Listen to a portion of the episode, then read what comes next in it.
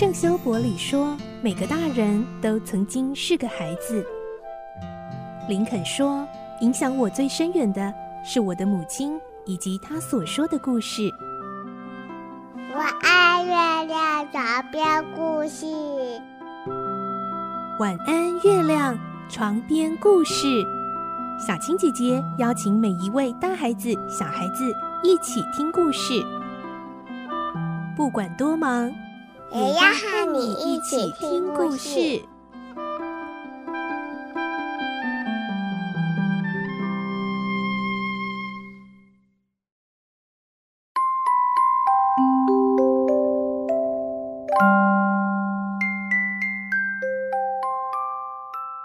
晚安，欢迎你和我们一起听故事。我是小青姐姐。今天我们继续来听《科学怪人》，这已经进入最后结局了。我们的内容取材自东方出版社《世界少年文学必读经典六十》《科学怪人》同名书籍。今天是三十三集，我们会听到维克多拒绝了怪物的请求，结果科勒佛竟然就死在他手下。维克多希望把一切真相告诉父亲和伊丽莎白，但是却无法说出这个惊人的秘密。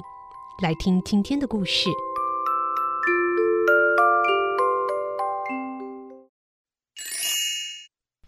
科学怪人》三十三集挑战。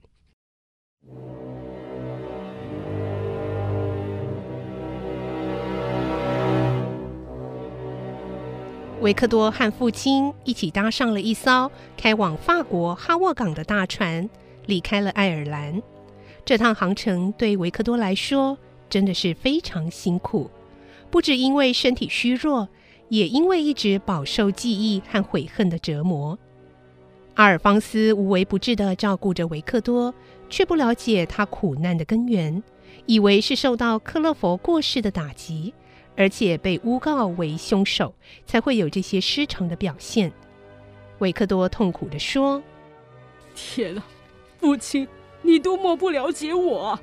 我真是罪该万死啊！可怜的加斯廷和我一样清白，也同样受到诬告，可是他却死了，还是我害死的。我是造成这一切不幸的罪魁祸首，威廉。”加斯廷和亨利全是我害死的。从维克多还在狱中的时候，阿尔方斯就经常听到他说这类的话，有时似乎是梦话，有时是精神恍惚，有时神志又很清醒的样子。只是他现在即使清醒，双眼也总是布满血丝，目光时而悲伤，时而愤怒，看来十分吓人。看到他如此自责，阿尔方斯的心里非常难受。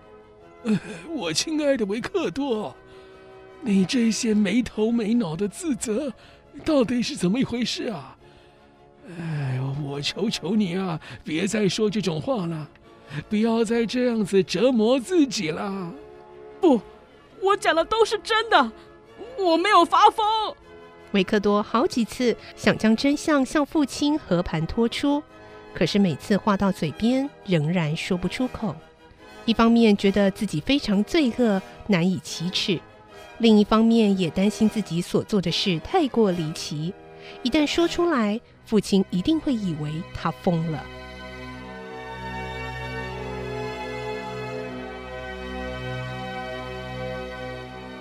他们在哈沃港上岸后，由于维克多的身体太过虚弱。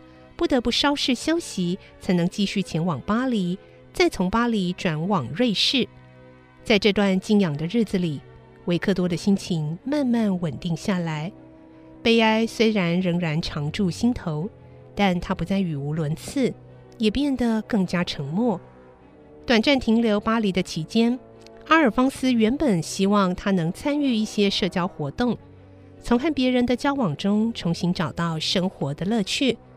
可是维克多极力排斥和任何人接触，他认定自己是个不值得交往的人，并相信任何人只要知道他曾做过什么事，一定都会对他深恶痛绝。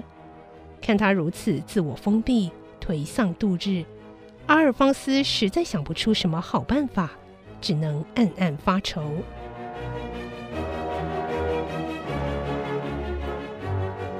就在父子俩准备离开巴黎时，维克多接到伊丽莎白的来信：“亲爱的维克多，接到父亲从巴黎寄来的信，真的非常高兴。我们不再相隔遥远，我想大约半个月之内就能看到你们了吧？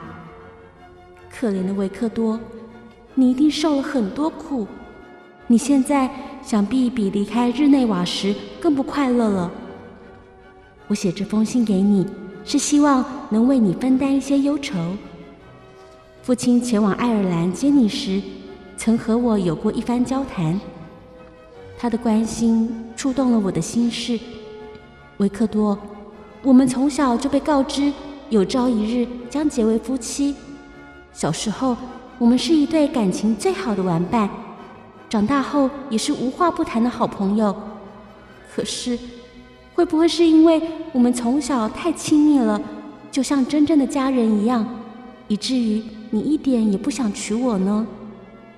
看你从英格尔史泰德回来后，一直闷闷不乐、离群索居，我忍不住想，你会不会是不想履行我们的婚约，却又开不了口，所以才会那样抑郁呢？亲爱的维克多，如果你真的这么想，请不要压抑自己，坦白地告诉我吧。就算我们的婚约是双亲的心愿，但婚姻是何等神圣的事，绝不能有一丝勉强。勉强结合只会带给我们彼此更大的不幸。不管怎么样，请相信我是真心爱你，绝不愿看你做任何违背自由意志的事。伊丽莎白。维克多再三展读伊丽莎白的信，心中充满了柔情。多么温柔又善体人意的伊丽莎白啊！突然，他想起恶魔临去前的威吓：“在你的新婚之夜，我将与你同在。”这个意思是说，到了那一夜，他一定会出现过来找我吧？维克多心里这么想着，思索之后，终于下定了决心。好，就在那一夜，将一切恩怨做个终结吧。如果他赢了，我便能不再受他纠缠；如果我赢了，便能够永远摆脱他的掌握。我一定要在那一夜彻底消灭他。维克多打定了主意，与其提心吊胆地等他上门，不如直接设下陷阱引诱他出来。维克多记得怪物曾经受过枪伤。由此可见，他并非没有弱点。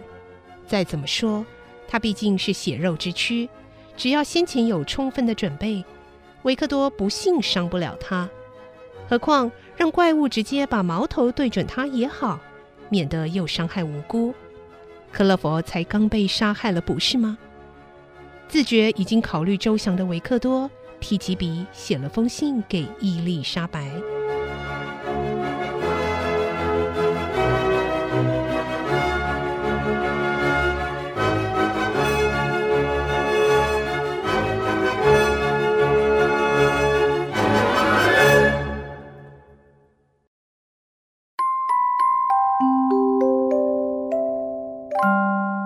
今天的故事就先听到这里喽，明天再继续来听科学怪人。我是小青姐姐，祝你有个好梦，晚安，拜拜。小朋，